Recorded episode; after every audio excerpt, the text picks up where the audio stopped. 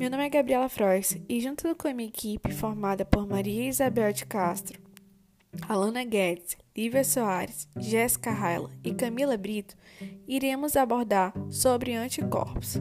Mas o que são anticorpos?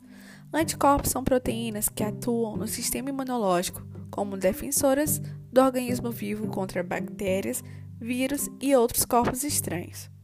Iremos dividir em cinco etapas, abordando a história, os tipos de anticorpos, a estrutura, a funcionalidade e a resposta imunológica pelo anticorpo, focado em vacina.